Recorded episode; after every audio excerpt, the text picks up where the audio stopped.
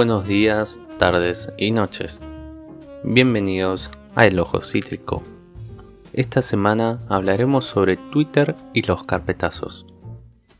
En la última semana en esta red social, un fenómeno de vieja data volvió a renacer y se llevó puesto a varias figuras, tanto del deporte como de los medios. Conocido vulgarmente como carpetazo, el hecho de indagar en la cuenta de un usuario en busca de tweets antiguos que lo puedan comprometer volvió a ser tendencia. Y hace algunas semanas Martín Sirio, conocido también como la faraona, fue expuesto tras haberse encontrado tweets antiguos de su cuenta en lo que hacía clara referencia a la pedofilia.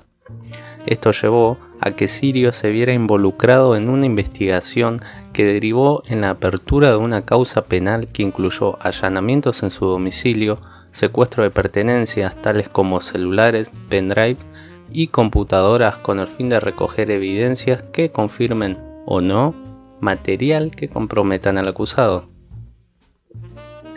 El caso de Sirio derivó de otro carpetazo, en este caso del cantante de cumbia conocido como el Dipi, ex miembro del Empuje, el cual había sido expuesto por el contenido machista de sus canciones hace algunos años y hasta en la actualidad, especialmente algunas que hacían referencia a mantener relaciones con menores de edad. Ese carpetazo al DP se estima que vino como respuesta a su gran exposición en los medios tomando una postura política, por lo cual a través de esto se buscó deslegitimar su discurso claramente de centro derecha. Y esto Solo para hablar de los recientes, sin ir más lejos, hasta el mismísimo presidente de la nación, Alberto Fernández, fue víctima de los carpetazos y varias imágenes con respuestas suyas a usuarios de Twitter están dando vueltas por las redes y cada tanto alguna te encontrás, especialmente una en la que manda a aprender a cocinar a una mujer. Hasta la vicepresidenta Cristina Fernández de Kirchner carpeteó a Gabriela Michetti en 2018 cuando se trataba en el Senado de la Nación la regulación de tarifas. La por entonces senadora de la Nación expuso tweets de Michetti en 2015 en el cual días antes del balotaje exclamaba que no había que subir tarifas.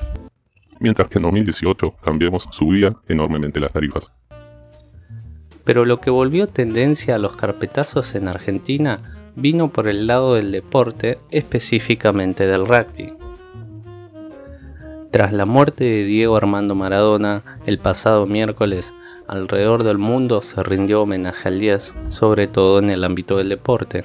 Una acción similar se esperaba por parte de los Pumas. Sin embargo, el seleccionado argentino de rugby optó por solo llevar una cinta negra en sus brazos. El poco sentido homenaje de estos se vio expuesto sobre todo cuando los All Blacks, el seleccionado de Nueva Zelanda y mejor equipo del mundo y rival de los Pumas en ese partido, previo a realizar el haka, el ritual milenario que hacen antes de cada partido, uno de ellos se acercó hasta la mitad del campo de juego y dejó sobre el césped una camiseta de los All Blacks con el nombre de Maradona y la 10. Casi inmediatamente en las redes empezaron a circular tweets viejos de Pablo Matera, Guido Petty y Santiago Socino. Los tres integrantes de los Pumas mostraban en esos tweets un alto nivel de racismo, xenofobia y antisemitismo. Y todo eso con un alto nivel de violencia. Solo por mencionar uno de esos tweets, Matera, el capitán de los Pumas, se expresaba el 3 de mayo del 2012 a las 8.22 am. Linda mañana para salir en el coche a pisar negros.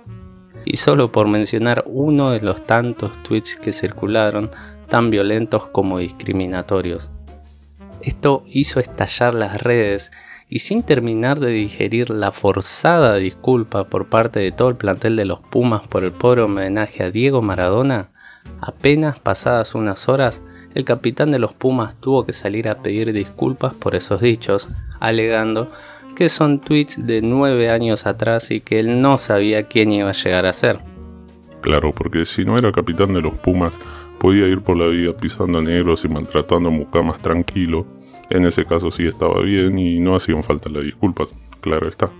Por parte de la Unión Argentina de Rugby decidieron quitarle la capitanía a Pablo Matera y suspender a él y a toda su familia y todas las generaciones que vengan de él por tres días. Ahora bien, el trasfondo de Twitter y los carpetazos yace en la vara con la que se mide y quién tiene esa vara. Ya que es una cuestión de ética y moral, entonces, ¿cuál de todos los usuarios que salieron a pedir por la expulsión de estos rugbyers tiene limpio su historial? ¿Cuál de ellos, cuál de nosotros puede asegurar estar tranquilo que 10 años atrás y hasta hoy no tiene su historial un chiste con humor negro, un comentario negativo, una crítica o algo por lo cual alguien o un sector se pueda sentir ofendido. ¿Con qué parámetros se critica y con cuáles otros se deja pasar un tweet? ¿Es por una cuestión de clases, eh, de partidos políticos, de ideología, de género, hasta dónde uno podría llegar a esconderse detrás del humor negro y en dónde empieza a ser un reflejo de nuestras miserias. ¿No es acaso el hecho de buscar esa miseria en los demás un reflejo de las nuestras?